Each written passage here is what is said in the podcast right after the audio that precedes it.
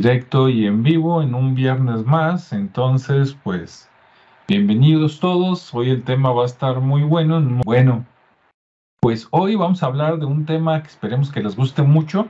Este es sobre posesiones, o podríamos decir posesiones y exorcismos, ¿no? Para hablar así de el mal, pero también del remedio. Entonces, pues si les gusta este tema o tienen algo que comentar, porque de repente donde uno menos imagina sale el comentario, pues son bienvenidos, ¿no? Por aquí voy a estar este, checando también el chat, ahorita me meto por acá con el celular y pues adelante. Y bueno, pues les voy a comentar primero cuáles son mis, mis referencias personales, porque también obviamente voy a opinar desde mi conocimiento, pero también desde mi ignorancia como todos o como muchos tal vez al principio de joven, de adolescente, mi primera referencia pues fue la película del exorcista, ¿no? Este, por ahí en el segundo o tercer estreno, me tocó creo que como a los 17, 18 años, no sé por qué, pero más o menos este, en época de, de escuela preparatoria, y fuimos, y afortunadamente ya había visto algunas cosas feas en el cine, ¿no? De todas maneras, pues sí te, sí te saca dos o tres brincos, o por lo menos a mí me la sacó, ¿no? Quién sabe a estas generaciones viendo cosas ya mucho más este, desagradables y si les provoque algo más que un brinquito o sueño, ¿no? Pero pues sí, eso de que la mona ahí toda fea, ¿no? Dándole la vuelta de 360 grados a la cabeza y este, caminando en las en el techo y este, ahí escupiéndole al padre y un montón de cosas, ¿no? Claro, este, cuando no tienes otra referencia, este, dices, ay, caray, claro, ya sabes que en el cine todo lo exageran. Ya después con el tiempo, pues ves que la cosa no es así, ¿verdad? Yo no he visto ningún, este, ninguna posesión en vivo, He visto algo que podrían ser este, posesiones, que les voy a comentar en un ratito más, pero a través de, de video, ¿no? Y por ahí vi también este, un video de un padre exorcista que explicaba cómo se llevaba a cabo, ¿no? Así como los, los pasos que se necesitan para exorcizar. Y, y desde ahí, pues voy a, voy a explicar mi experiencia. Ya al final les voy a comentar una experiencia que me tocó conocer hace pocas semanas y de casualidad, donde alguien que presenció una posesión, o por lo menos eso me dijo, pues me la platicó. Ok, pues ese es mi, mi, mi background, ¿no? Así mi, desde donde voy a comentar las cosas. Este, ¿tú qué tal, Ricardo? ¿Qué tienes así como, como antecedentes? Mm, bueno, eh, déjame nada más estructurar un poquito el, inicio. Me agarraste fuera de. Sí. Así como, por ejemplo, la, primera vez que escuchaste posesiones o exorcismos, ¿qué? Ah, sí, yo creo que la, película por referencia o la, o la referencia a ese tema es eh, la película que mencionas, ¿no? El exorcista. Y también, pues ahí la ves, este, pues ya la ves en la tele, ¿no? Y me tocó verla en no en el cine, en, la tele, y, y, la ves así como con... con risa ya. En, en, un lugar muy seguro, con mucha luz. y en el día. Y en el, pues esa vez la vi en la noche, pero sí, este, con todas las luces encendidas, de cualquier cosa, ¿no? O sea, al final es como la parte de, del morbo, de la curiosidad y, y como bien dices, ya después pues no te da tanta, tanto este miedo si te, si te saca ahí unos sobresaltos de que, ah, caray, y, y, esa parte muy agresivo, ¿no? Porque pues aparte está chavillo y, y, ves cosas así muy agresivas que no te ha tocado ver y pues si te, te, como bien dices, está exagerada la situación, pues pareciera, pues no, no me ha tocado ver ninguna en vivo tampoco, pero bueno, no una sí, pero sí por ahí me tocó ver algo, más adelante se los platico esa experiencia. Algo eh, parecido. algo, algo parecido, pero no tan, con tantos rasgos tan, sin tanta producción, pues. Ándale. ¿Cuántos, años tenías cuando viste El Exorcista? Yo creo que como unos 12 o 13, algo así. Ah, bueno, ah, pues aunque estaba, estabas chico, este, pero bueno, como dices, en la seguridad de la casa, pues ya es mejor. sí, sí, sí. Pero, pero bueno, al final, eh, sí, a partir de eso, pues ya ves que, que existen ese tipo de actividades, que hay gente que se dedica a, ahora sí que a desalojar de otra persona de esos seres, ¿no? Y, y, bueno, lo ves como algo que es ficción, pero también con la probabilidad de que, de que sea real, ¿no? De que, de que sí exista y, y, sobre todo con esa, lo ves como con esa intensidad que aparece ahí en esa película y pues dices, ah, caray, pues sí está, sí está muy, muy fea esta, esta cosa, ¿no? Eh, digo, ya con el tiempo pues vas viendo, como decía, este, situaciones de otro tipo o de ese mismo tipo, pero ya con más con más información y, y, ves que no en ocasiones no son tan agresivas, ¿no? Aunque sí hay un caso este que, que está documentado y que sí se, se dio así como muy pues la persona terminó este hasta con fracturas y todo eso, ¿no? La, la que estaba poseída. Entonces sí se hizo un ritual ahí muy muy fuerte. Muy violento. Es más, bueno, me voy a adelantar un poquito. Hasta terminó embarazada. Uh, ¿qué tal, eh? En lugar, de sacarle, en lugar de sacarle el chamuco, este. Sí. Más, adelante les digo el, dato con, un poco más de detalle. Pero sí, se dio ese, ese fue creo que de los primeros casos en, en los años 50. Entonces sí, este, ahí había ese tipo de referencias, ¿no? Pero bueno, en el, en el punto ya más histórico que, que estuve investigando, pues bueno, desde siempre, ¿no? Desde siempre se ha, existido esa práctica porque al final de cuentas hay comportamientos, digamos que ya en la parte, eh, pues sí, del comportamiento humano, hay cosas que, que, están bien vistas y otras que no están bien vistas. Entonces, si tú actúas con un patrón de conducta, eh, pues eres normal, ¿no? Y si te sales de ese patrón, si te vuelves un poco excéntrico, por así decirlo, pues ya estás fuera de, lo común, ¿no? Eh, digamos que esa, esa práctica, en general, la, parte religiosa, pues siempre está ligada a una fuerza maligna, ¿no? Siempre está del lado donde, donde el, otro ve el mal en, alguien y, y, por muchas cosas, este, luego se, se hacen injusticias, ¿no? Pero bueno, esta parte del conjurar o del exorcizar, pues está sujeto a, a un tema de a un tema muy ritualista de con objetos, con palabras, con juramentos, porque básicamente es, es así como conjurar, obligar mediante un juramento o estar sujeto a un juramento, es lo que significa esa, esa parte, ¿no? Y, y, esa práctica, pues bueno, conlleva una serie de ritos, con objetos, con, con el propósito de, como bien decía, pues de, desalojar de, alguna persona a un espíritu maligno, que en ese entonces, por esa ignorancia, se creía que era algo maligno porque pues su comportamiento no era el, apropiado, ¿no? Eh, ya sea en su forma de pensar, en su forma de, actuar, y, y, que por eso muchos escritores de muchos tiempos, incluso como Galileo Galilei, que escribía sobre, sobre las estrellas y sobre todo, eh, lo escondían escondían su escritura de una manera para que no les fueran a, pensar que eran este, poseídos o que estaban malditos y la iglesia no se metiera con ellos, ¿no?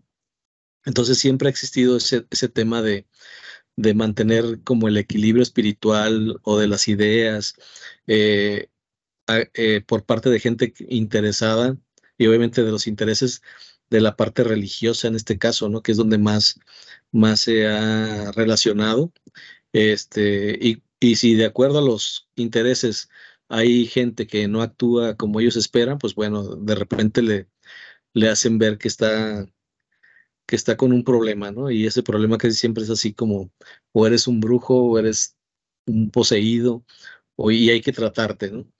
Entonces, eh, los, los, ahora sí que los ejemplos que más tenemos son la parte, la parte religiosa, tanto católica como cristiana, porque, bueno, también se da en, la parte budista, ¿no? en, en, en, la parte de los, del budismo, pues también se generan ese tipo de situaciones y también tiene sus propias invocaciones de protección y todas van dirigidas a Buda.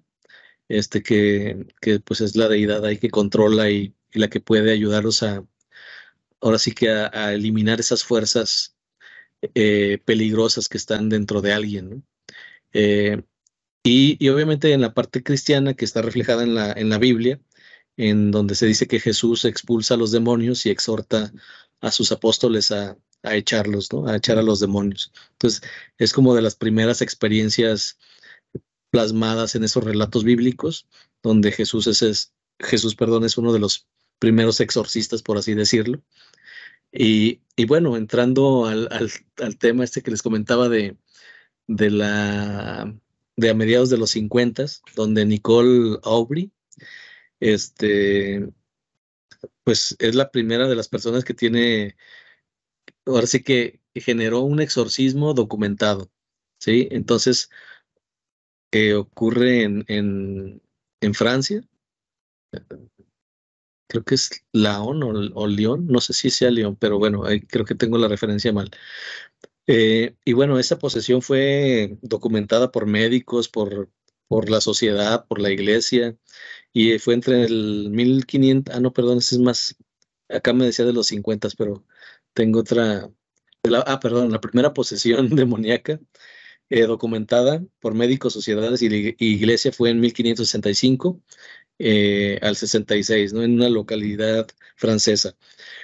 Y en esta, pues existieron referencias de mil, digo, de 150 mil personas, ¿no? Entonces había toda una, una masa ahí de gente expectante hacia, hacia esa actividad y, bueno, fue algo muy, muy impresionante. Eh, se, estuvo documentado y, bueno, al final de esa experiencia de, que fue en noviembre del 65, de 1565, y se prolongó hasta el 8 de febrero de 1566. O sea, duró este, unos cuatro meses por ahí el, el hecho de estar haciendo ese ritual. Y este, este, de, este exorcismo que es de Nicole Aubry, eh, pues terminó terminó este, lo, lo hicieron ahí entre, este, ¿cuántos eran? Como 29 sacerdotes o algo así. Ah. Estuvieron ahí eh, todos este, haciendo, haciendo su, su, labor. Sí, sí, fue algo muy, porque por la realidad era, la, era como una de las primeras experiencias y no sabían por dónde darle. O sea, vieron la parte médica, vieron la parte psicológica y, y pues no encontraban así como que la razón. Pero bueno, dentro de todo esto, como comentaba hace un momento, pues sí hubo mucho, mucho esfuerzo, mucha actividad y, físicamente, pues hubo huesos rotos por parte de la, de la mujer, tenía heridas muy graves que no se sabe si fueron provocadas de manera espontánea o provocadas por el mismo exorcismo, ¿no? Y luego, como dicen ahí, para colmo, a los nueve meses después de esta experiencia, dio a luz, ¿sí? O sea, tuvo un hijo. Y, este, y aparte, no fue la última vez que, estuvo poseída por ese mal que no supieron ni qué era, sino que a los 11 meses volvió a tener esa experiencia de posesión. Entonces, pues nuevamente fue sujeta a otro, a otro exorcismo. pero ahí ya, ya no se, ya no sé, no sé si ya no se documentó o ya no aguantó, pero ya no hubo más este, información, ¿no?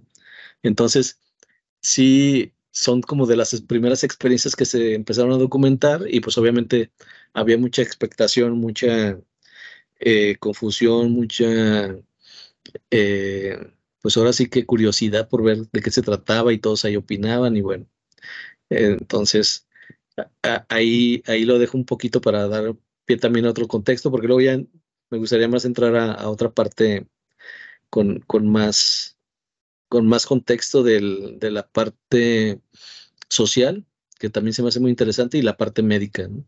Pero, pero en estas primeras experiencias, pues así está. Ok, pues muy interesante. Este, Ricardo, muchas gracias. Por aquí está conectado Julio Gaitán, precisamente desde Houston, Texas. Le mandamos un saludo. Este, dice que él este, después platicará eh, que le tocó presenciar algo parecido y nos comenta, dice, en nuestra dimensión existen portales que le dan cabida a estas entidades. El término pone Poltergeist, me imagino que se refiere al poltergeist, pero luego lo platicamos, que se usa en nuestros tiempos, explica este fenómeno. Ok, de ahí yo tengo un poquito de información, pero me, espero también para no acaparar en unos minutos, a menos que ahorita en la intervención de Rodrigo, pues él quiera aventar también, ¿no? Hay que entre diferencia entre posesión y poltergeist. Este, pero bueno, adelante Rodrigo, este, independientemente de con qué quieras centrarle, la misma pregunta que para Ricardo, este, ¿cuándo fue la primera vez que escuchaste la palabra posesión? ¿Cuántos años tenías? ¿Y cuántos años tenías cuando viste El Exorcista, si es que lo viste? Ok, eh, la primera vez que escuché acerca de las posesiones fue, eh, sí, nací en el 67, como a los 5 o 6 años más o menos, porque la película en el estreno fue un, un, eh, mediático increíble, ¿no? O sea, yo vivía entonces en la Ciudad de México y ah, recuerdo algún domingo haber salido con mis padres y este como parte de las pasábamos por algunos de los cines y, recuerdo que pues se hacía así como, como medio escándalo porque la fila para entrar al cine a ver la película del exorcista eh, le daba dos vueltas a la calle y la calle no era una calle pequeña, o sea, fue, fue no sé, increíblemente este, solicitada. El resultado es que luego mi padre y mi madre fueron en alguna ocasión a ver la película. A la medianoche dice mi madre que prácticamente no la vio, se pasó con los ojos cerrados, o sea que la llevaron a que se quedara cerrada. Este, pero bueno, y uh, dentro de las historias que contaba mi madre de ese entonces es que mi padre tenía algunas obras o unas reproducciones de algunos de los este, muralistas, entre ellos de Siqueiros, y eran máscaras. Y este, pues no le gustaban y estaban ahí en el cubo de la escalera. Pues eso de la eh, posesión en la película es al principio escuchar sonidos. Y luego, pues empezaron a, mi madre empezaba a escuchar sonidos atrás de los cuadros estos que no le gustaban y, pues resulta que había un bicho por ahí, ¿no? Al final. Ok, eso fue como a los cinco años. Eh, venimos acá a Guadalajara, venimos para acá, acá la familia, y uh, yo acompañaba a mi madre en alguna ocasión, junto con uno de mis hermanos, el más pequeño, a grupos de renovación del Espíritu Santo. Y en los grupos de renovación del Espíritu Santo, eh, pues de repente pasan cosas y de repente ves cosas y de repente cosas, así. Y ahí estamos hablando ya más o menos como de los 11 años, 12 años. Este, no, no me tocó ver procesos, pero eh, sí veías así como que, ah, caray, aquí hay, aquí hay situaciones que de repente no, no dan cabida o no tienen entrada en algún espacio específico. Este, yo recuerdo haber visto la película del exorcista pues no sé, sería como a los veintitantos, o sea, cuando por fin pude conseguir la película Exorcista, yo estaba muy emocionado porque tenía ganas de verla. Este, y, y bueno, realmente la escena que me da pavor de esa película es la escena donde le hacen todos los estudios médicos. Le pican aquí, le pican allá, la ponen adentro de una máquina. O sea, eh, todo eso me da miedo. Todo lo demás, dices, bueno, será verdad, será mentira. Y este, a mí sí me tocó conocer a una niña poseída y ayudar en el proceso de liberación, si quieren decirle así. Este, bueno, esa es contestando la pregunta. Efectivamente, el fenómeno de la posesión es un fenómeno que se puede encontrar desde sus menciones más antiguas en todas las grandes religiones del mundo, en todas, en todas, todas tenemos el hinduismo, tenemos el budismo, tenemos el judaísmo, tenemos el islam, tenemos el, bueno, ahora el catolicismo que es relativamente más nueva. O sea, básicamente es, eh, cada una de estas religiones eh, utiliza o, hace referencia a la adoración de los dioses verdaderos. ¿sí? Si nos vamos a las este, religiones más del mundo, pues estaríamos hablando de las religiones de Kem, de Egipto. Y pues ellos ya mencionaban algunas cosas de estas, ¿no? Y estamos hablando de 3.000, 6.000 años antes de Cristo. Y obviamente de ahí surgieron y, se, como se, abrevaron los judíos que luego dieron origen al catolicismo. Misma situación, los judíos en algún momento fueron a dar como esclavos a Mesopotamia y ahí también se, se practica un tipo de religiones.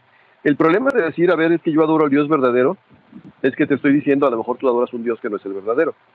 ¿Sí? Y por lo tanto, este, esto se convierte en una competencia.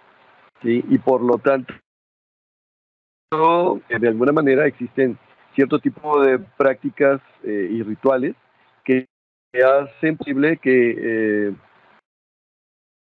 ah, las demás personas puedan apreciar el poder del Dios verdadero dentro de la perspectiva de quién.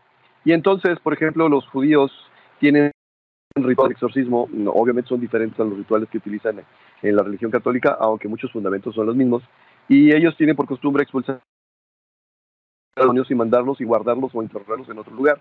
Eh, mencionaba Ricardo a Jesús de Nazaret y decía, a ver, váyanse a los puercos. O sea, eh, si, si necesitan poseer algo, métanse a los puercos. Hay rituales que en alguna otra ocasión mencionó Ricardo, donde literalmente a lo que expulsan del poseso lo guardan en una cajita. O sea, los famosos debuts, si no me acuerdo mal. Ok, eh, y, bueno, al final estamos hablando de una experiencia universal, en el sentido pues que desde la antigüedad hasta nuestros días se podría hablar del exorcismo y, podríamos hablar de la posesión. Bueno, eh, tomándolo por ahí. Ahora, lo que sí quisiera hacer hincapié es que tendríamos que empezar a hacer clasificaciones y empezar a distinguir, porque no todas las posesiones tienen que ver con demonios. O sea, hay muchas posesiones eh, tienen que ver con eh, personas que están atoradas en el camino, personas que encontraron un lugar. Ya tocamos el, tema aquí de la mediumnidad.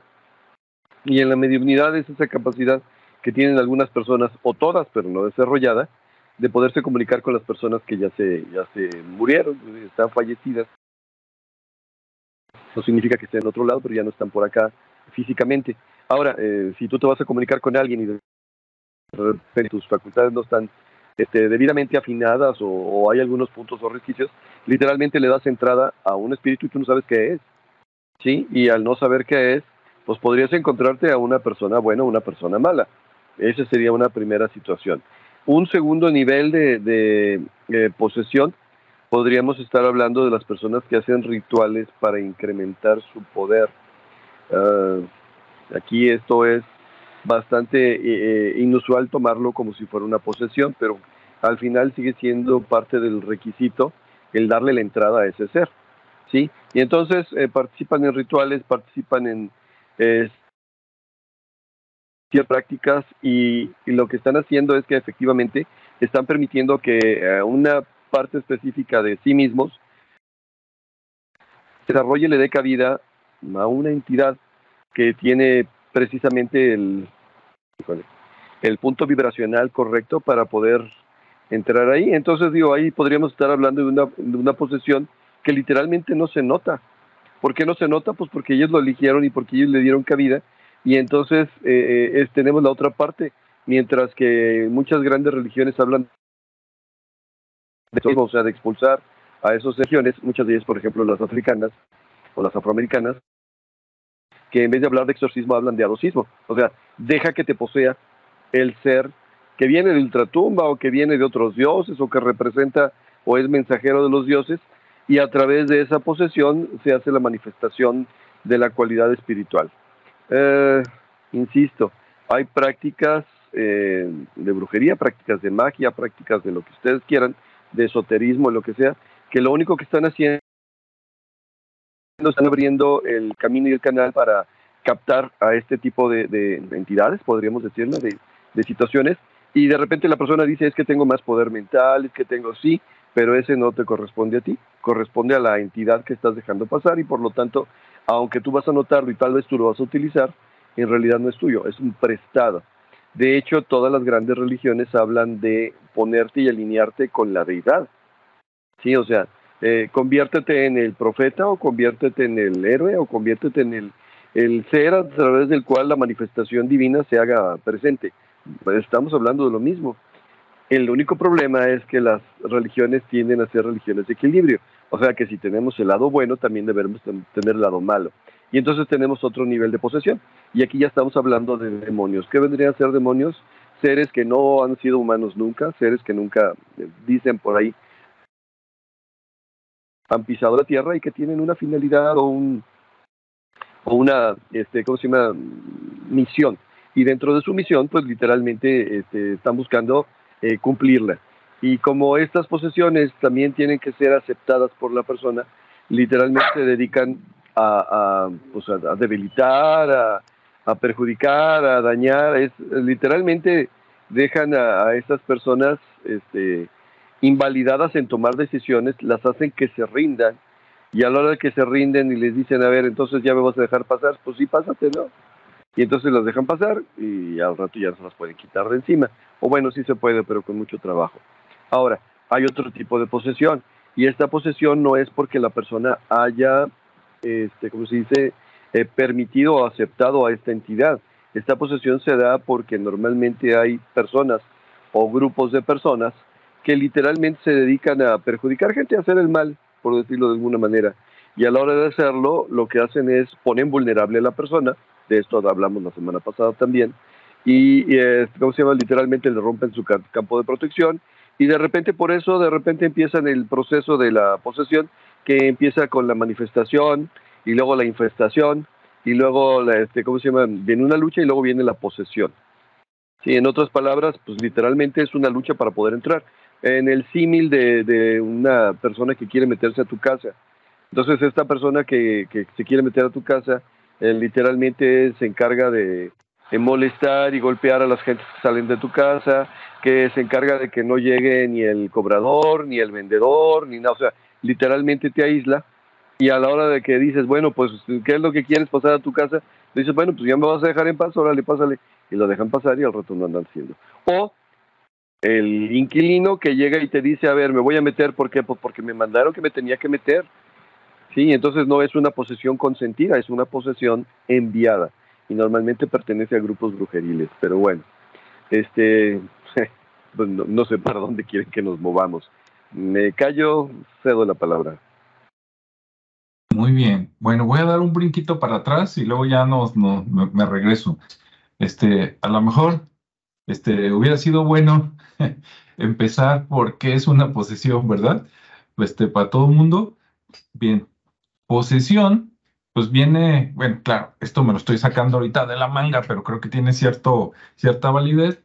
Posesión es de poseer, ¿no? Entonces imagínate un objeto que no es tuyo, tú lo tomas y dices esto es mío y pues lo estás, lo estás poseyendo, ¿no? Nada más que en este caso, pues el objeto es el cuerpo de una persona que pues este, cada persona tiene su cuerpo y de repente llega algún ser, vamos a decirle así, que se quiere meter y entonces cohabitan en ese cuerpo, este, ya sea de manera alternada o uno está mientras somete al otro, ¿no? Que cállate, ahorita tú no hablas, ahorita hablo yo, más o menos, para entendernos. Ahora, hay algunas diferencias, o como decía, no me acuerdo si Rodrigo o Ricardo, este, hay niveles, ¿no? Como dicen por ahí.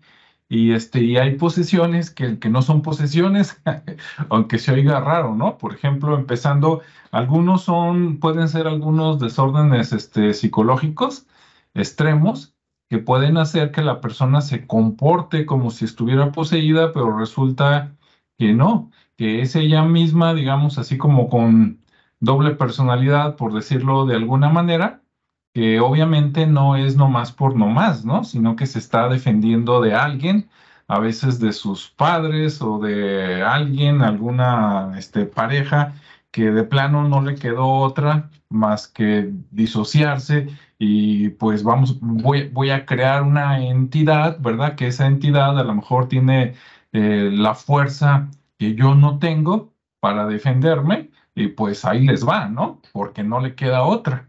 Hace rato que comentaba, no en todos los casos, obviamente, hace rato que comentaba por ahí este Julio Gaitán en su comentario de los poltergeist, les voy a comentar lo siguiente.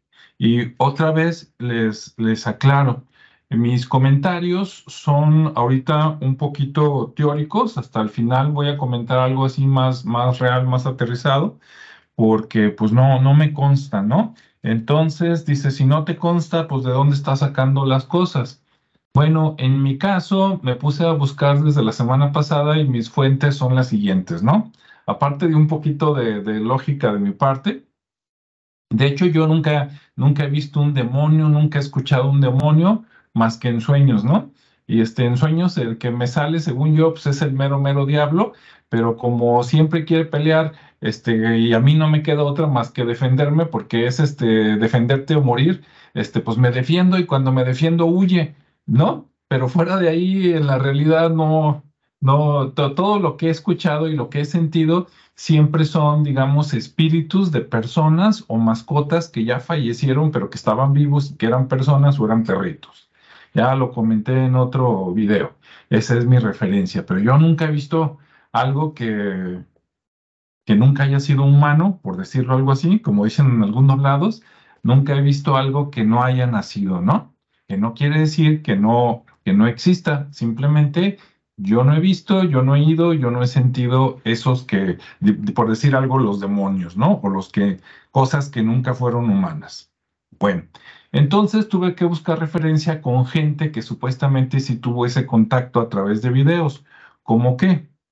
Bueno, una de mis referencias es el, es el grupo EPTA de España, que ellos son así, digo, para que nos entendamos, ellos se van a enojar si me escuchan, pero son como los cazafantasmas españoles. O sea, es un grupo que se creó en los años, mm, a, ver si, a ver si no me falla, ¿no? Creo que en 1987 o 1990 y algo, este, en España. Y para las personas que podrían estar pensando, no, no hablen de esas cosas, son cosas del diablo. Ah, bueno, pues este grupo lo creó un sacerdote precisamente este, que ese sacerdote supuestamente tenía permiso, creo que el padre Pilón. Acá en México soy muy chistoso porque acá Pilón es lo que te sobra de cambio cuando tú pagas, como los centavitos o los pesos. Pero bueno, allá pues, es el apellido de alguien. Nunca se me ocurrió que alguien podría tener ese, ese apellido, ¿no? Entonces el padre Pilón este, tenía un grupo donde creo que él tenía permiso para exorcizar, pero creo que nunca exorcizó con, digamos, con, con el protocolo de la iglesia, ¿no? Entonces él creó un, equipo donde primero se contactó con personas, digamos, con este, médicos, físicos, psicólogos, para tratar de, a él le gustaba, ¿no? Esto de lo paranormal, para tratar de entender estos casos, llámese fantasmas, espíritus, ruidos de las casas, posesiones, algunas entre comillas, ¿verdad? Otras no.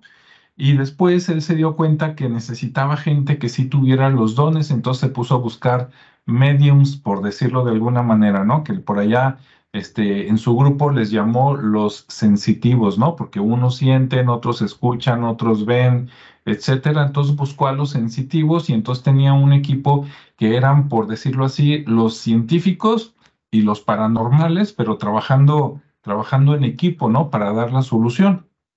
Esa es una de mis referencias que ahorita les voy a platicar que encontré. La otra es este, el padre Amor de la Iglesia Católica, que ahorita vemos qué rollo con él y sé quién era. Digamos que es la parte oficial. Y después, este, por ahí hay un, este, hay una persona en internet, ¿no? Que se llama Aurelio Mejía, que hace sesiones de, de, hipnosis, este, introspectiva o por lo menos así la, la llama, entonces esas son mis referencias. Y bueno, este, volviendo al grupo EPTA, este, ahí la, la persona, digamos, la, la, primera paranormal que encontraron, no la sensitiva, se llamaba Paloma Navarrete, que ya falleció hace algunos años. Inclusive por ahí, si se meten a Netflix y buscan la película Fenómenas, es una película que obviamente tiene un poquito de verdad y mucho de ficción, pero que fue basado precisamente en, en, ese grupo, ¿no? O sea, en un grupo real, por ahí para que lo vean y luego ya se meten a internet a buscar grupo EPTA, que, que www.grupoepta.com y ahí los encuentran, ¿no? Dan pláticas y toda la cosa. Y entonces a mí me llamó la atención, vi varios videos de ella y ella mencionó por ejemplo, cuando las personas fallecen, y esto, el que quiera creer, pues adelante, y el que no, no, yo nada más lo repito, pero a mí me llamó mucho la atención que ella dijo, dice los antiguos, y cuando dice los antiguos, el que usted quiera, ¿no? Los egipcios, los fenicios, los mesopotámicos, etcétera. Ella dijo, los antiguos decían que, este, este, que, la, que los, las personas, este, cuando se morían, este, digamos, tenían que irse al otro lado y que a veces volvían. Ella dice, yo creo que no se van. Qué diferencia, ¿no? Unos dicen se van y luego quién sabe qué pasa y vuelven. Ella dice, pero es su opinión, dice yo creo que nunca se van, sino que tienen un lugar precisamente donde van y vienen, pero no es de que aquí y luego allá. Claro, esa es su opinión. Y dice, y como después estudió psicología y otras cosas, dice, y desde el punto de vista de la psicología y idea paranormal, dice, son personas que se quedan atoradas, ¿no? Entonces eso, desde su punto de vista, es lo mismo, pero lo llaman de diferentes maneras y algunos de esos podrían ser causantes de posesión cuando hay algún problema de lo que usted quiera, ¿no? Hasta eh, envidias, ¿no? De, del vivo, este, me la hizo y ahora me la paga, etcétera. Bien, a, a mí eh, ese grupo EPTA también dice que y ahí sí todo el mundo va a decir que no, ¿verdad? Pero yo se la paso al costo. Ellos dicen que los que estuvieron este, vivos, este, o sea, los que fueron humanos y que ya están del otro lado, aunque pueden hacer muchas dagas, este, que no pueden dañar seriamente a una persona, ¿no? A menos que la maten del susto. Pero así como en las películas, ¿no? De que, que se mueva el cuchillo y te lo lanzan o algo así, no. Claro, eso dicen ellos. Ahora, este, buscando eso me encontré ahí, pues que muchos comentarios de que, no, que Paloma conoció al padre Amort y no sé qué, y yo dije, ¿y este cuate quién es, no? Y resulta que era como el exorcista number one ahí de, este, del Vaticano, supuestamente, que a todos los que entrenan para exorcistas, todos estudian sus libros, porque hay una escuela en el Vaticano donde les enseñan esto, que hasta encontré que cuesta 250 dólares este, una semana. Entonces, el que tenga ese dinero, más este, el hospedaje, más comida, se puede ir al Vaticano y tomarse su curso de ángeles y demonios, ahí este, aprendiendo con este, un padre que, por cierto, es español y no me acuerdo cómo se llama, basado en los libros del padre Amort.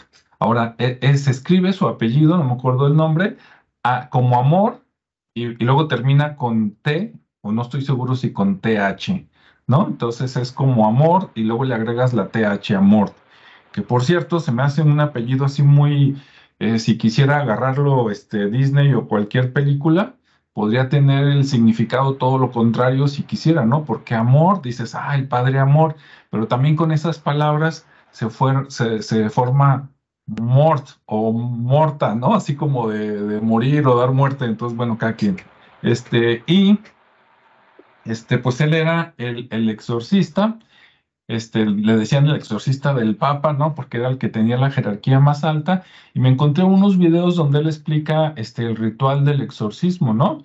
Y cuando lo vi me pareció muy sencillo, este, prácticamente dices, ah, pues es parte de lo que se ve en la película del exorcista y de un montón de películas, quitándole todo lo espectacular, ¿no? A final de cuentas es llegar, este, saber un poquito con quién está tratando uno, ahí cuando preguntan el nombre y a base de este, Padres Nuestros, Ave Marías, rezos, un poquito de confrontación y este y aléjate no en nombre de Dios ya claro estoy platicando muy sencillito este pues listo no él comenta que los los exorcistas pasándome a la parte de la solución de la iglesia este porque ellos pues para la posesión pues un exorcista no este eh, dicen que los exorcistas tienen que ser nombrados por los obispos este, si, usted eh, se pone a buscar, por ejemplo, en México investigué que hay 96 obispos. Entonces yo dije, wow, ¿tendremos 96 exorcistas? Se me figuró que eran como los hombres de negro, ¿no? Como los Men in Black, pero de la Iglesia Católica. Y, este, y pues no necesariamente. ¿Por qué? Porque los obispos, si quieren, este, nombran a un exorcista y si no les da la gana, pues no nombran a nadie. Dices, ¿cómo? Pues sí, así como la ve, ¿no? Incluso él menciona el padre Amor de un caso donde de cierto lugar de Italia, Ah, para eso dijeron que en España tenían 30, si no me equivoco, 30 exorcistas por parte de la Iglesia Católica, mientras que en Italia, supongo que en el Vaticano principalmente, tienen 300. O sea, allá está la, este, son, es el G.I. Joe, ¿no? De, de, los exorcistas en Italia comparado con los demás del mundo. Ahí, tanto en, en volumen como en recursos, vamos a decirlo así. Y este, ya se me fue la onda, pero les voy a platicar otra cosa de ahí mismo. Él, él, ahí me llamó mucho la atención que él, haya ah, de, de, los obispos.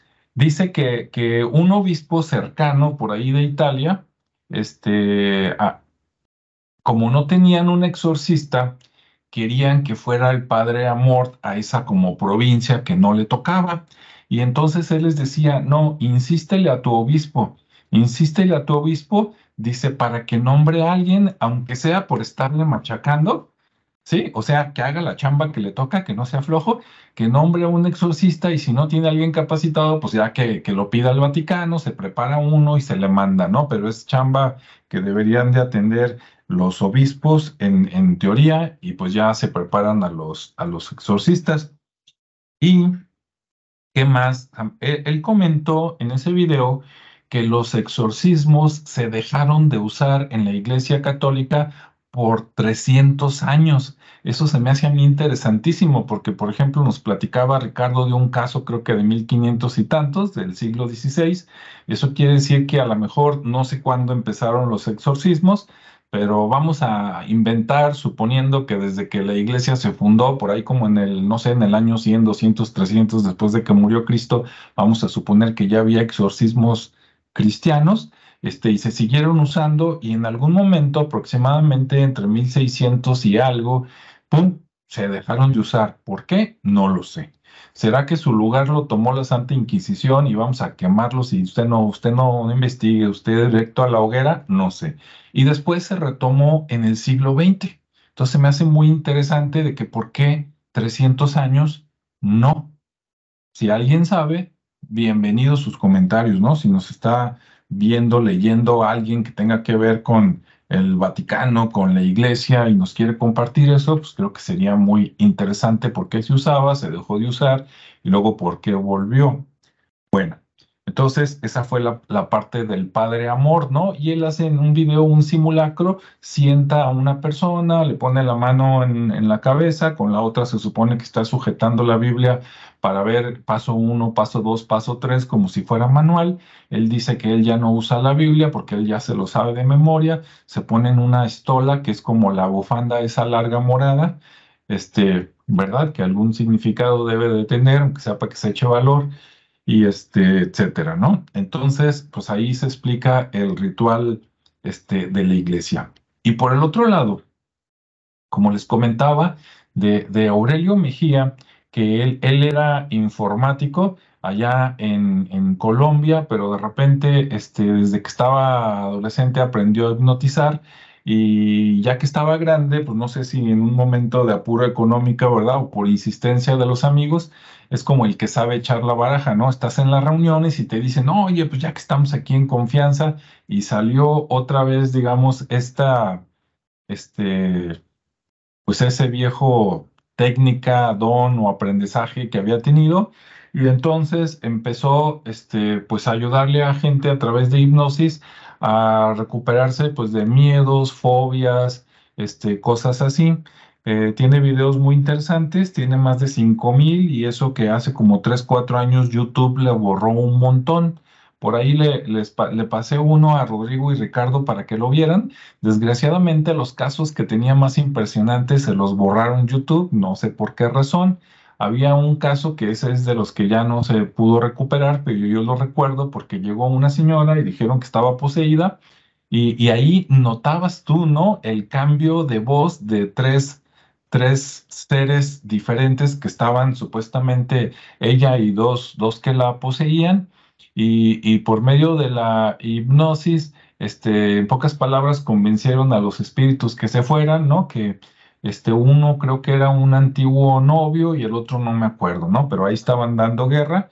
entonces se manifestaban, le cambiaba totalmente la voz de, de mujer a hombre, etcétera, etcétera, y después de eso, pues ya, ya se, se curó, ¿no? Según, según Aurelio, este, eso se puede hacer a más tardar en tres sesiones de hipnosis. Eso es lo que él dice, ¿no? O por lo menos con él.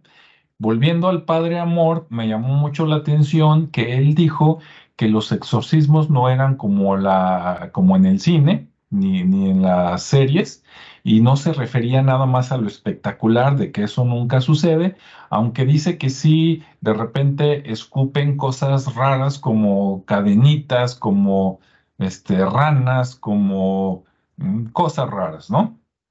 Este, eso dice. Este, pero el Padre Amor dice que muchos piensan, sobre todo de Estados Unidos, de que, oiga, yo quiero ir con usted para que me haga un exorcismo.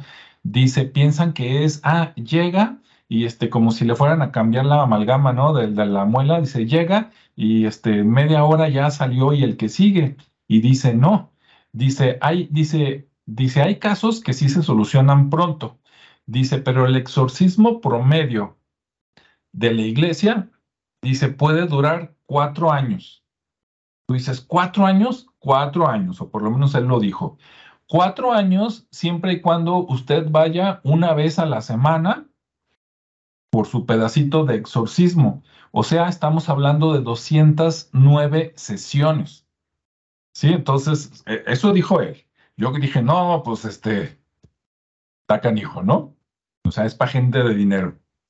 Este, pero bueno, ahí la dejamos. Y menciona el Padre Amor que de plano, cuando el obispo no quiere hacer su chamba de designar algún exorcista o no hay alguno cerca, si se presenta algún caso, entonces se lo turnan al grupo de oración de liberación, que en teoría pues, es algo que sí funciona, pero es como cuando no hay exorcista o el exorcista no le quiere entrar o no tiene tiempo, lo que usted guste, entonces este, mandan al grupo de, de, de oración, ¿no? Y que en la iglesia pues estaba entonces como solución el grupo de oración, luego el exorcista, y en los viejos tiempos, estamos hablando de la época medieval, decían que cuando el exorcista no podía, este, para eso el Padre Amor dice que él siempre pudo, ¿verdad? Nomás que a veces se tardó años, pero que cuando en los viejos tiempos, cuando el exorcista no podía, mandaban a un santo o una santa, o sea, no importa si era hombre o mujer, y que el santo o la santa tenía más poder que el exorcista y a veces con su presencia en un rato ya expulsaba al, a la entidad, ¿no? Entonces, eso, pensándolo, este, y ahora sí que me, perdonen, pero para darme a entender, yo dije, ah, primero mandan a los practicantes, y si no pueden, mandan al titular, y si no, entonces sí mandan al Chido One, ¿verdad? Entonces me llamó mucho la atención eso de que los santos eran más poderosos que los exorcistas. Dije, no, pues sí, seguramente después de él ya siguen los ángeles o los arcángeles, ¿no? Y bueno, hasta ahí dejo este comentario y me espero para contar algo supuestamente real que me dijeron para la siguiente. Adelante, Ricardo, lo que quieras comentar. Dale de una vez con el, con el ejemplo real. No, bueno, eh, hablando nuevamente de la parte de la parte de las costumbres y eso, ¿no? De la parte incluso psicológica que de alguna manera mencionabas. Hay, casos donde esas posesiones son, son enfermedades, pues, y son enfermedades mentales que anteriormente, eh, como tú mencionabas, en la Edad Media, sobre todo en la parte de la etapa oscura, este, donde no había mucho, este, pues no había mucha, pues era la mayoría gente ignorante, no. Entonces había muchos comportamientos que de repente se, se confundían pues con, con este tipo de, posesiones, tales que ahora ya pues se, han clasificado y ya sabemos que son, que puede ser una neurosis, que puede ser una psicosis, que puede ser una histeria, entre otras cosas, ¿no? E incluso parte de ese tipo de, neurosis colectiva que, que, se, que se adjudica en algunos casos de, de exorcismos, donde no ocurre nada aparentemente, pero todos, todos ven algo diferente, ¿no? Es decir, la, desde la persona que está con esa, con esas este, neurosis y, las, y las personas que están alrededor de ella ante ese comportamiento que no lo saben controlar, eh, pues también empiezan a asumir situaciones que, que, dan fe y legalidad de que efectivamente está poseída. ¿no? ¿Por qué? Porque ellos también están entrando en un proceso, eh, digamos que están participando de esa neurosis, están sumando una neurosis colectiva y, y, se genera un fenómeno diferente que es simplemente de comportamiento. Eh, a través de alguien, ¿no? Incluso sucede, a mí me tocó ver, por ejemplo, en, digo, no estaba tan, tan chavo, pero tampoco tan grande, digamos que tendría unos 16 años, y veía a un niño que el niño asumía comportamientos eh, que obviamente lo hacía como para protegerse, ¿no? Me imagino que sufría alguna especie de, de, abuso, no sé si en su casa o, abuso tipo bullying en aquel entonces, pero de repente hacía, hacía comportamientos medio estrambóticos, medio, este, como si estuviera algún, algún tema, este, incluso movía su cuerpo muy extraño y, y, era, y era nada más como para causar susto en los demás, pero también ese susto pues lo le permitía alejar, que se, que se alejaran de él ciertas personas, ¿no? Entonces, eh, así observándolo, pues me di cuenta que no, que realmente no era así, sino simplemente actuaba de esa manera para protegerse, ¿no? Y de repente la gente sí pensaba que estaba loco o que, o que algo malo estaba dentro, ¿no? Pero acercándose a él de manera eh, tranquila, pues podías platicar con él y simplemente pues decía que era alguna, me imagino que sufría algún abuso, pues, de, de algún tipo más severo, ¿no? Eh, esa fue una de las cosas que, que estando, pues como ya en secundaria, creo que me tocó ver eso. Y, y después, un poco ya más grande, también en una reunión eh, donde se empezaron a manejar temas eh, pues ya de índole paranormal y todo eso, de repente entró una persona en una especie de, no de trance, pero sí de repente cambió su, su comportamiento, cambió su voz y empezó a, hablar, este, pues como era una mujer y empezó a hablar totalmente con una voz diferente. No, no propiamente de un hombre así muy ronco, pero sí, y asumió una, una actitud diferente, entonces un comportamiento diferente y muchos empezaron a tratar de, de ayudar y pues yo nada más observaba pues qué está pasando. ¿no?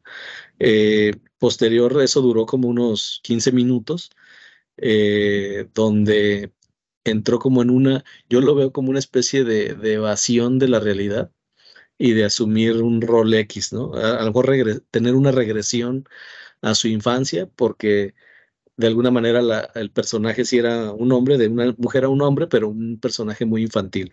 Entonces, también lo, lo veo como una forma más racional, no como una posesión, sino como decir, oye, pues aquí pasa algo y son más temas psicológicos, ¿no?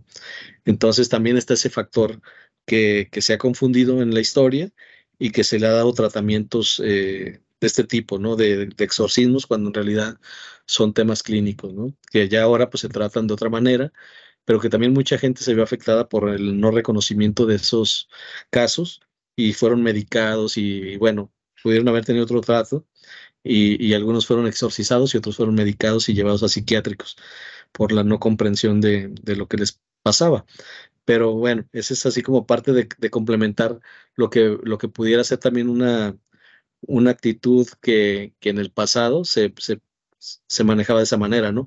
Incluso Ajá. los, por tradición, eh, en, en, los indígenas, por ejemplo, la, en Michoacán, que hay mucho que son purepechas o algo así, eh, también ocurre ese, ese fenómeno.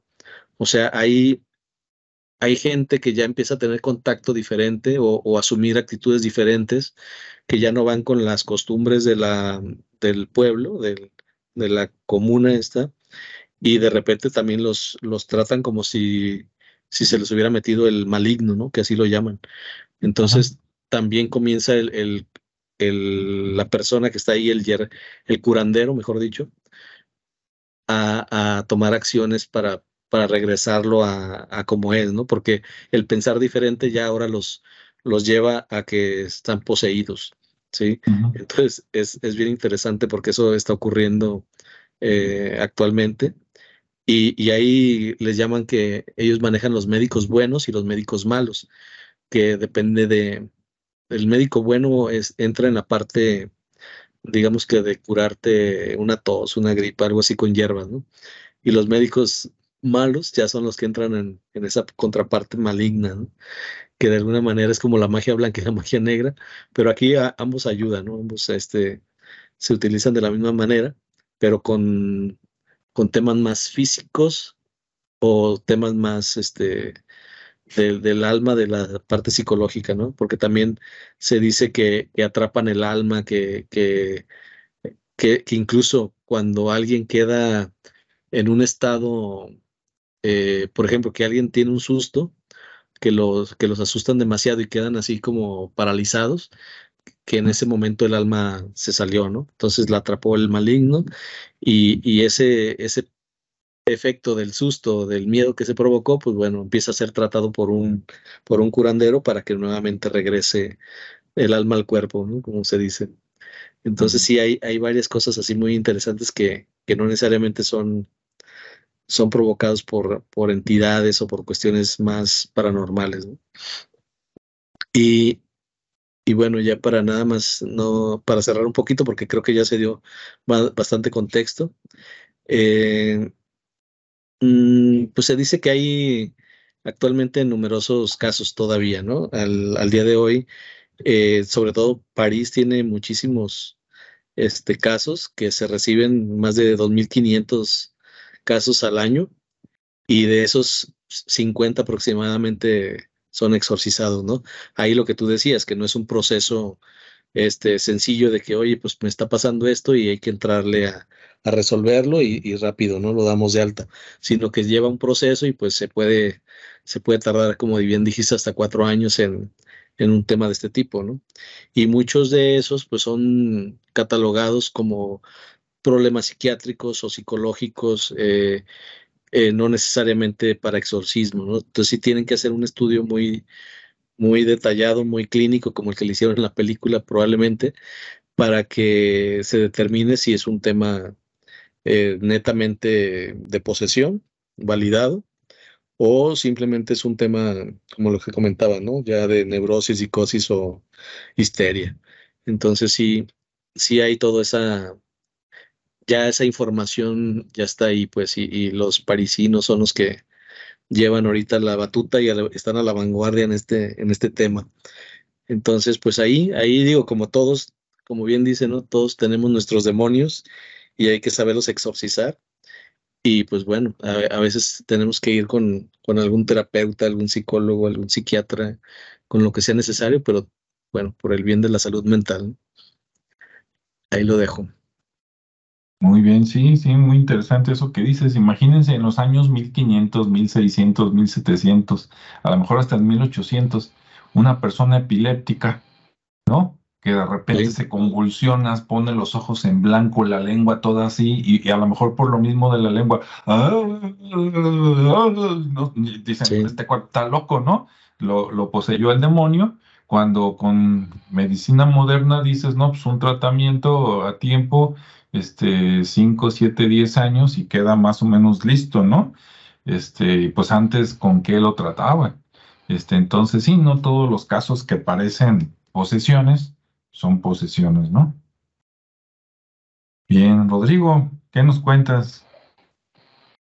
Ok, este, no sé, la, la cuestión es, en alguna ocasión también anteriormente, en alguna de las situaciones, eh, yo platicaba que eh, nos han enseñado que traemos nuestro ángel guardián y yo mencionaba que al mejor estilo de la, una novela por ahí que sacaron, también traemos un diablo guardián. Ahora, ese diablo guardián y ese ángel guardián este, no tienen poder sobre ti, nada más es una cuestión de influencia. Es bastante sabido o conocido o, referido, en este caso referido, que personas que están en proceso de beatificación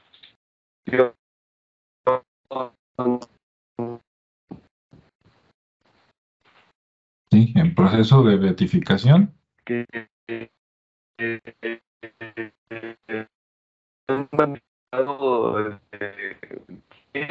más bien dos este, de repente son. Entonces, iglesia tiene muchas veces otras características, pero uh, el caso de Santa Teresa de Jesús, que el aparecía con Diva al baño, por ejemplo, eh, de que en momentos de la vida Madre Teresa de Calcuta tuvo que pedir un exorcismo. Eh, ese diablo, ese demonio, eh, este, dueño de ella y pues dispuesto a sacarlo. ¿Qué Dentro de esa molestia, este, podríamos hablar, es como parte de una preparación o una situación de lo que estás haciendo. En otras palabras, no permitirte avanzar o este, al revés, no permitirte avanzar, este, es enseñar un camino hacia mi pantalla congeló. mi Pregunta, ¿se escucha? Eh, se escucha un poco. Ahorita se, se dejó de escuchar.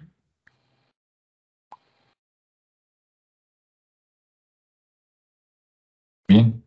Ah, vamos a esperar aquí unos segundos a ver si, si vuelve Rodrigo con la voz. Digo, vemos su imagen, la vemos congelada. Entonces ya no vemos que se mueva y parece ser que salió y entró. Ahí viene. Ok.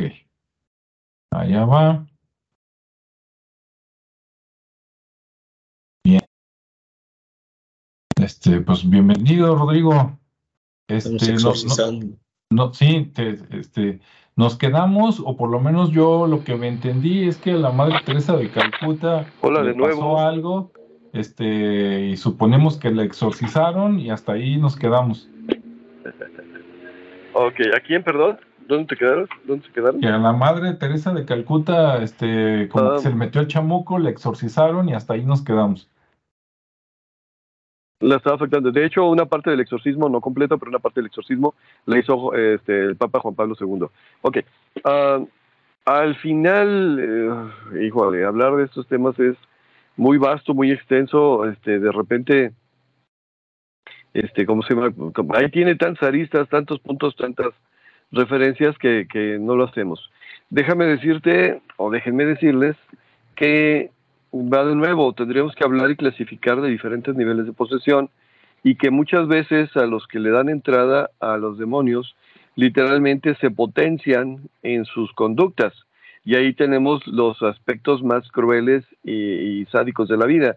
Uno de los eh, primeros este, posesos y satanistas reconocidos, Gilles de Rice, era eh, uno de los soldados, bastante cruel, bastante sádico, que acompañó a Juana de Arco en sus campañas para salvar a, a Francia.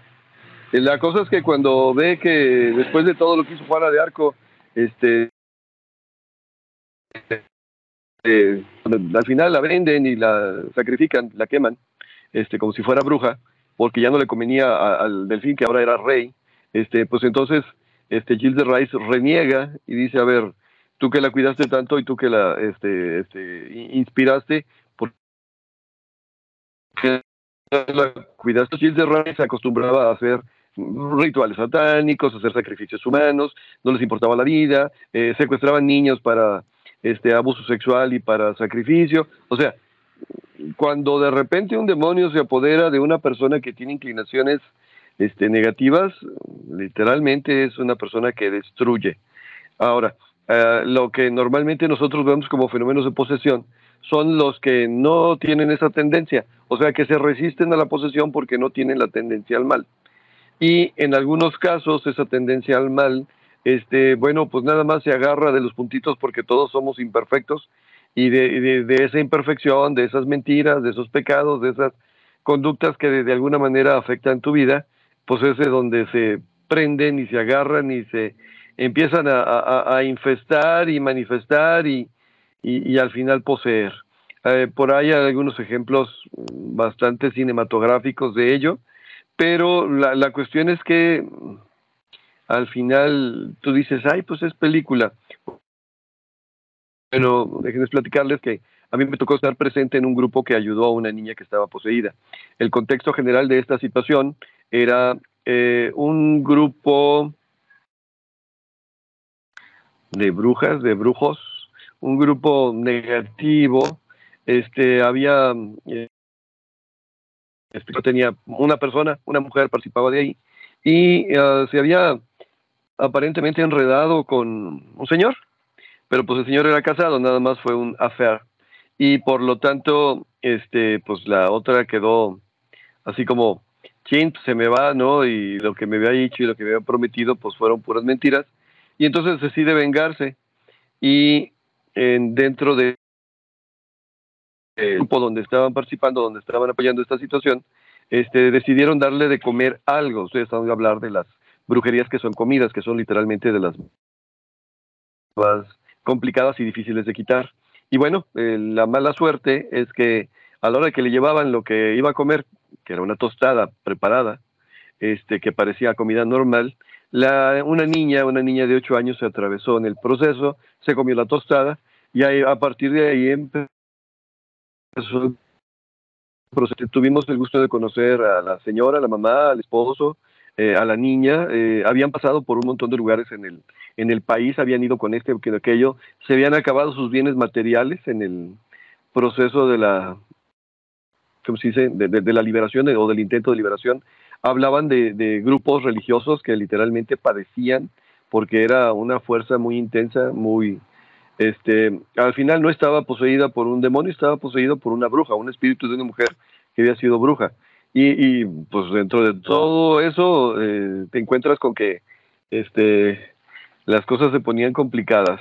Y no te voy a decir que era como en el exorcista de caminaba por las paredes, pero eh, fuera de eso eran cosas muy, muy parecidas. O sea, y tampoco que vomitaba verde porque literalmente la niña no podía comer de hecho, nada más comía dos o tres cosas bien raras, bien difíciles. Si no me acuerdo mal, pepino con limón y jicama. Y, y literalmente era una, una lucha, una lucha. Y sí, y, sí, sí escupen, y, escupen con una puntería que dicen, ay, híjole, qué, qué, qué, qué características tan especiales. Ok, ah, ahí yo este, fui a ayudar en el sentido de decir, bueno, ¿En qué puedo ayudar? Pues a detener a la niña mientras tiene sus ataques, ¿no?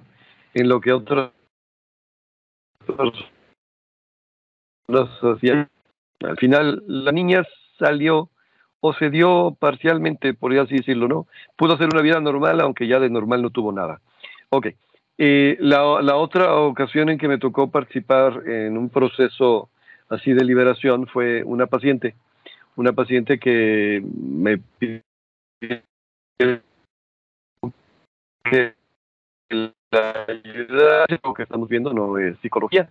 Esto que estamos viendo tiene características diferentes. Y por lo tanto, pues entonces la, recomendación es busca, busca dónde poder ayudar. Y la familia encontró en eh, una colonia que está por aquí por Guadalajara, las colonias más extremas, lejanas, encontraron un templo donde se hacían misas de liberación. Pues al final la muchacha estaba a mi cargo y yo dije, pues quiero ir a ver qué, rollo con eso, qué es una misa de liberación. Y ahí me tocó acompañarla la primera vez y bueno, sí, efectivamente. Y el mismo sacerdote decía, no estamos haciendo exorcismos. O sea, un, exorcismo tiene que ser una situación así muy, muy privada, muy especial, porque estás luchando contra una fuerza increíblemente grande. Aquí lo que estamos haciendo son liberaciones. En otras palabras, posesiones por espíritus de perdidos o algunos mandados, otros eh, acomodados y otros lo que sea, ¿no? Y nomás veías caer. Y ahí, ahí fue donde dije yo, creo que los sacerdotes católicos están perdidos, porque esto es lo que deberían hacer cada misa. Pues entiendes que buena parte de eso, pero bueno, así de fuerte, así de intenso, como fue en esa misa de liberación, este, creo yo debería ser lo normal para el catolicismo. Y así la gente tendría fe porque vas a ver un montón de cosas, vas a oír un montón de cosas, vas a presenciar un montón de cosas. Ok, me ha tocado más casos en, en la vida, pero estos dos son los más cercanos y más fuertes que me ha tocado. Entonces, sí, sí, sí de alguna manera, este, yo les decía la semana pasada, yo tengo otros datos, o sea, a mí, a mí sí me ha tocado y, Y mira que no estoy hablando de posesiones de demonios.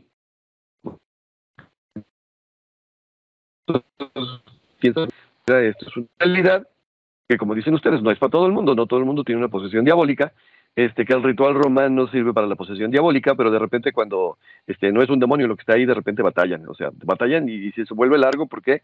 Pues porque el ritual está enfocado, haz de cuenta que es un, un, un bisturí enfocado en, en, hueso y estás queriendo cortar la carne con el bisturí de hueso, o sea, no, no corresponde la herramienta.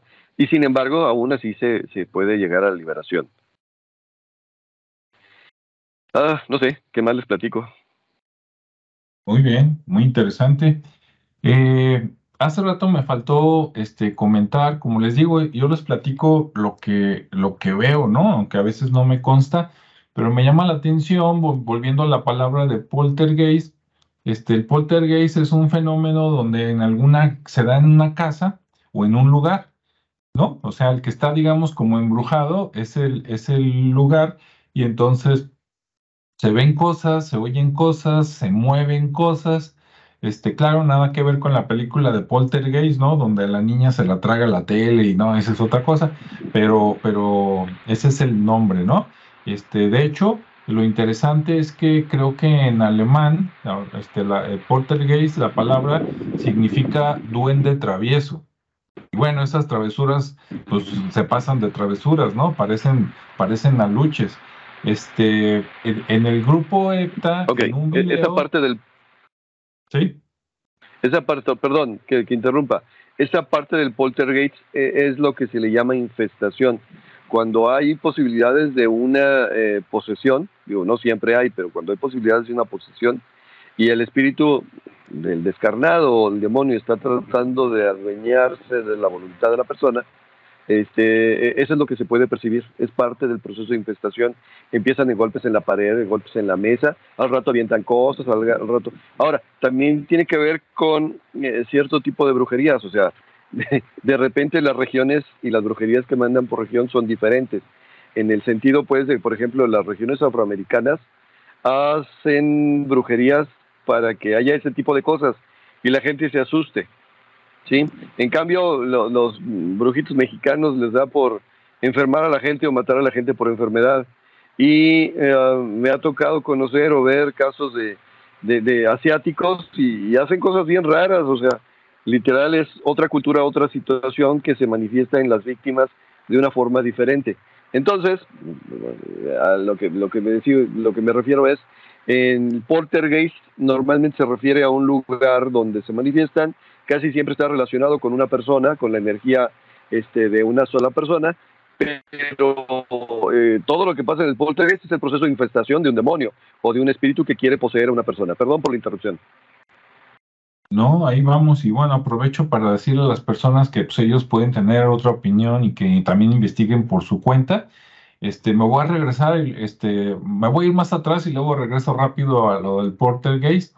Este, a, la, persona que les dije, hay un video de Paloma Navarrete que ella conoce a un tío que no conocía y el tío le comenta que en el siglo XIX, por medio del Parlamento, del Congreso, él intentó que se dieran clases de espiritismo a nivel este, educación media este, y avanzada. O sea, imagínese usted que en la prepa y en la facultad, ¿no? Llevar a espiritismo junto con matemáticas 1, biología y esto, eso sería muy bueno porque de repente ahí pueden haber tantas versiones que las diferencias simplemente pueden ser porque a lo mejor a uno le pasó algo que no le ha pasado al otro.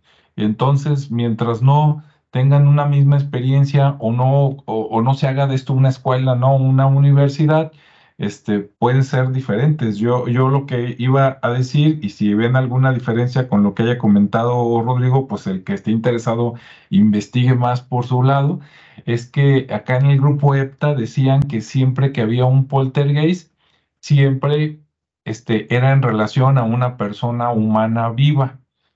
Este, o sea, tenía que haber un, un este, vivo para que pasaran esas cosas, ¿no? Que así nada más porque llega el muertito sin conexión con el vivo, no se daban. Entonces me hace muy interesante, ¿no? Porque en la película de Poltergeist, ¿no? De Steven Spielberg, la primera, pues uno se queda con la idea de que este, los demonios no quieren que vivas aquí y este, pues van contra ti así nomás por nomás, ¿no? Y no, parece que tiene que haber un problema por ahí con una persona que a lo mejor se está defendiendo y pues ahí pasan estas cosas, ¿no? Bien, pues no sé, este, ¿con qué les gustaría este, despedirse? ¿Algún mensaje, invitación o algo, Ricardo? Mm, sí, claro. Vamos, vamos viendo también el tema de cómo la iglesia ya ha cambiado su postura ante, ante estos fenómenos y, y de alguna manera porque pues se, se, vuelve como más atractivo, ¿no? El, el hecho de saber que, que, los exorcismos vuelven y se generan películas y aún a pesar de que ha habido mucha mala praxis en, la parte del exorcismo, porque ha, habido gente que ha muerto, ¿no? Por, porque le estaban sujetando el cuello y le, y le dieron mucha fuerza y la asfixiaron, o porque la... la este, un hueso. Sí, sí, o porque no le daban suficiente alimentación y se deshidrató y bla, bla. Ha habido muchos casos de ese tipo, ¿no? Pero otros donde, bueno, pues se ha hecho como, como la, la fama. Incluso el mismo padre, este Amor, decía que, que Hitler estaba poseído. Él, él, decía que estaba poseído por el diablo, entonces él de esa manera lo, lo, lo, este, lo quería una vez tratar, pero no se dejó. Y, y bueno, y ya pues ya murió, ¿no? Pero eh, él dijo que, que, el demonio pues entra porque el mal se disfraza de varias maneras, ¿no? Tanto de en la política religiosa o como en la parte cultural y tiene siempre una fuente de inspiración, que es el, el, el demonio. Entonces, él, él, como cristiano pues luchaba con esa, con esa fuerza espiritual que tenía y pues siempre contra la bestia, ¿no? Decía. Y, y, y bueno, al final creo que, esta parte, voy a retomarlo con lo que cerré la, la, anterior, donde pues sí, todos, todos tenemos nuestros demonios dentro. Este, si, si, si alguien pretende andar haciendo contacto con algún otro, pues primero que se informe bien de las consecuencias que puede tener y que, y que primero este, pues vaya a conocerse interiormente. Toda esa parte que traemos ahí eh, que no nos permite a veces comunicarnos o, relacionarnos, pues también es, es, una parte importante para, para conocerla y tratarla y buscarse a alguien pues para lograr, como digo, la, la salud mental es muy importante y, y, a veces es un tema de, de sugestión, ¿no? ¿no? No dejarse influir por otras ideas. El mal existe, como siempre lo he dicho, es energía hay energía buena y energía mala, entonces no cedamos el poder a otros de nuestra propia energía, así que mantengámonos este, conscientes de lo, que, de lo que somos y de lo que hacemos. Muy buen consejo, definitivamente. ¿Y Rodrigo? Pues aquí como que no hay mucho que, que poder aconsejar, digo, eh, va, de, va de nuevo, si, si la vida te está llevando por ese camino, pues más te, más, te valdría estar investigando. Si, si la vida no te está llevando por ese camino, más te valdría estar investigando y no meterte en lo que no te llaman. ¿Sí? Y si de plano ni, ni el tema, porque bueno, tengo unos amigos, unas amigas católicas que ni siquiera se puede hablar de estos temas porque, ay, vas a abrir portales y, ok, este, pues qué bien que se apartan, ¿no? Qué bueno que, que eligen y que dentro de su libre albedrío deciden no hacerlo. O sea, al final es qué camino andas y dentro del camino que andas, pues más vale que estés lo mejor informado posible. Ahora, el problema de eso es que cuando te apartas de un camino tratando de evitar otro, pues encuentras el destino en el camino que, elegiste de todos modos, ¿no? Así que bueno, ¿qué, qué, qué, mensaje puedo dar? Camina, nada más. Sí, hace rato con el comentario que hiciste de la niña que se comió la tostada, este, pues ahí tener cuidado con la gente, ¿no? Que, que, tiene mala vibra o que anda muy encima, encimosa contigo. O sea, cualquier que ves así de intención rara, este, te regala algo y dile, me lo como en la casa, ¿no? Y llegando, pues se lo avientas al perro y si el perro no se muere, pues ya, ya es ganancia. Este, y bueno, pues sí. ¿Y el, perro, y, el perro qué culpa tiene? ¿Qué culpa tiene? Es como los puercos que, que, decían hace rato, ¿no? Este, llegaba Jesús o no sé qué y sacamos esto y el puerco, ¿qué, qué culpa tiene? A ver, ¿por qué no se lo mandó a las hormigas, a las ratas? Ah, no, el pobre mm, puerco, ¿verdad? Algo más parecido al humano, ok. Sí. Este, y pues no, pues nada más invitar al que quiera buscar más, pues hay mucha documentación, claro, también hay mucha mentira, ¿verdad? Y si usted le pregunta a su amigo que, o a su amiga de confianza y él no tiene ni idea, este, en el mejor de los casos, lo mejor sería que te dijera, pues sabes que no sé, mejor investiga, pero mucha gente en lugar de decir no sé, te inventa, ¿no? De todo lo que ha visto en las series de Netflix, en las películas que ha visto, y pues te deja peor, ¿no? Entonces buscar referencias un poquito más este, pues más reales, ¿verdad? Y bueno, pues esperemos que les haya gustado el tema. Si tienen alguna eh, pregunta o algún comentario, alguna experiencia que quieran compartir, lo pueden dejar por ahí abajo del video y con gusto este, lo, lo retomamos, ¿no? En la primera oportunidad. Bueno, pues que tengan buen día, buen fin de semana, ¿verdad? O buena noche. Y pues nos escuchamos en el siguiente espacio. Hasta luego. Cuídense todos.